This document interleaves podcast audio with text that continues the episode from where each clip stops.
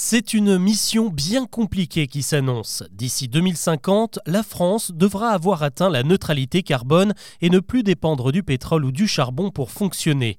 Le projet est-il réalisable Sous quelles conditions Et surtout, à quel prix? Avant d'aborder les autres infos du jour, c'est le sujet principal qu'on explore ensemble.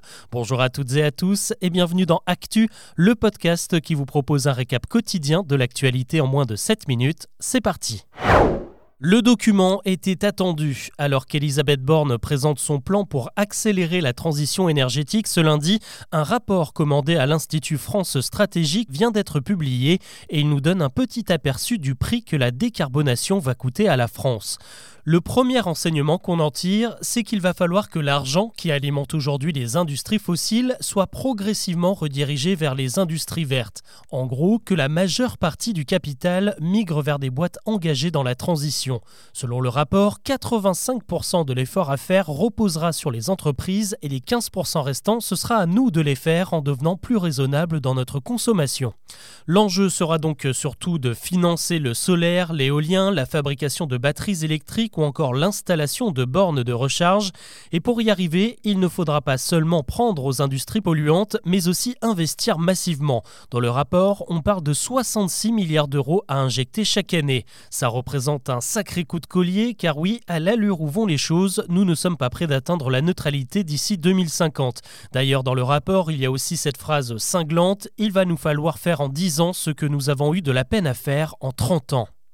Je vous le disais, pour nous, les personnes lambda, il faudra encore faire 15% du chemin. Ça passera par l'achat de véhicules électriques ou une meilleure isolation des logements pour consommer moins de chauffage, sauf que ce n'est pas à la portée de tous les budgets. Le rapport estime même que ça représente une année entière de salaire. Pour les classes populaires et moyennes, c'est quasiment mission impossible. Il nous faudra donc un coup de pouce, des aides et donc payer plus d'impôts. C'est là que France Stratégie essaye de faire passer son idée. Pour l'Institut, ce sera au riches de payer la plus grosse partie de la facture. Ce lundi, Elisabeth Borne n'a pas vraiment contredit le rapport dans la présentation de son plan d'action. Il faut agir vite et le prochain cap, c'est 2030 avec une réduction de 50% de nos émissions par rapport au niveau de 1990.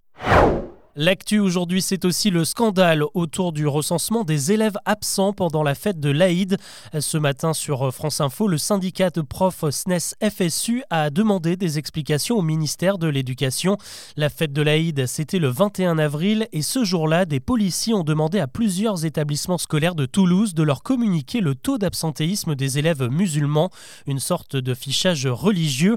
Le gouvernement s'est excusé dimanche en expliquant faire régulièrement des statistiques sur l'impact des fêtes religieuses dans l'enseignement, sauf qu'en fait, aucune opération du genre n'a eu lieu pour des fêtes d'autres confessions. Le syndicat de profs demande désormais de nouvelles précisions urgentes de la part du ministère de l'Éducation nationale.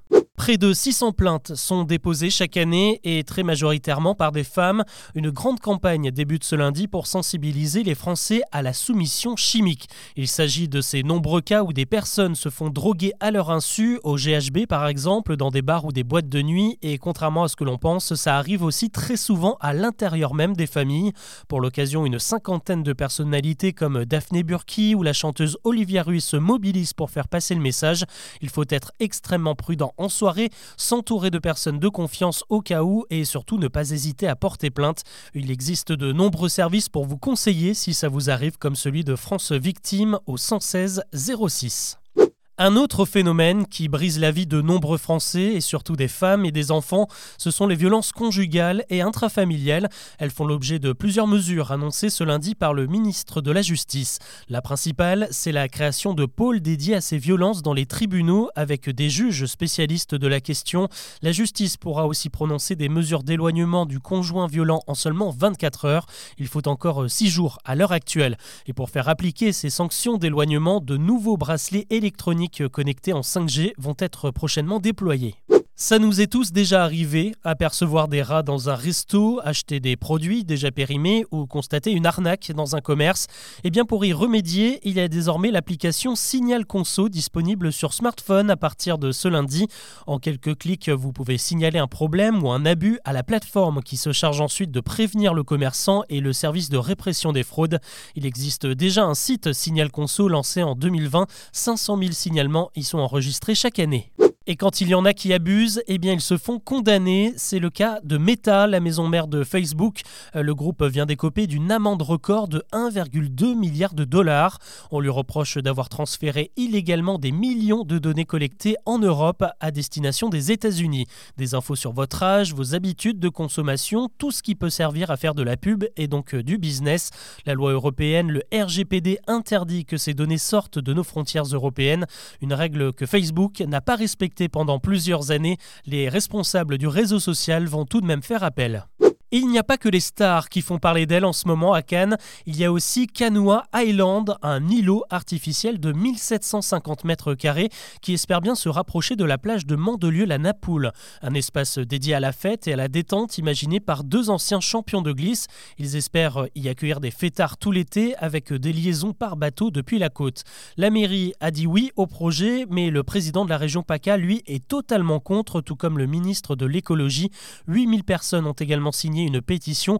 Pour eux, c'est une aberration écologique. En attendant, c'est un bras de fer qui est donc lancé et ce lundi, l'îlot fabriqué en Italie est arrivé au large de Toulon en attendant les autorisations officielles. On termine avec les festivals de l'été. La saison est lancée depuis le printemps de Bourges et parmi les centaines d'artistes que vous verrez sur scène, eh bien, il y en a qui se préparent un véritable marathon. Et justement, le site Infoconcert a dressé la liste des artistes qui vont enchaîner le plus d'événements cette année. Et c'est surtout les filles qui sont les plus motivées, visiblement. il y a par exemple la chanteuse Suzanne, Juliette Armanet ou encore Angèle avec une vingtaine de shows programmés partout en France. Encore plus fort, Isia Higelin, elle va enchaîner 25 dates. La palme cette année est attribuée à Adé, l'ex-chanteuse du groupe Thérapie Taxi qui cartonne en solo. 27 festivals de prévus, ça fait pratiquement un show tous les deux jours. On lui souhaite bon courage. Voilà ce que l'on peut retenir de l'actu aujourd'hui. Je vous donne rendez-vous demain pour un nouveau récap.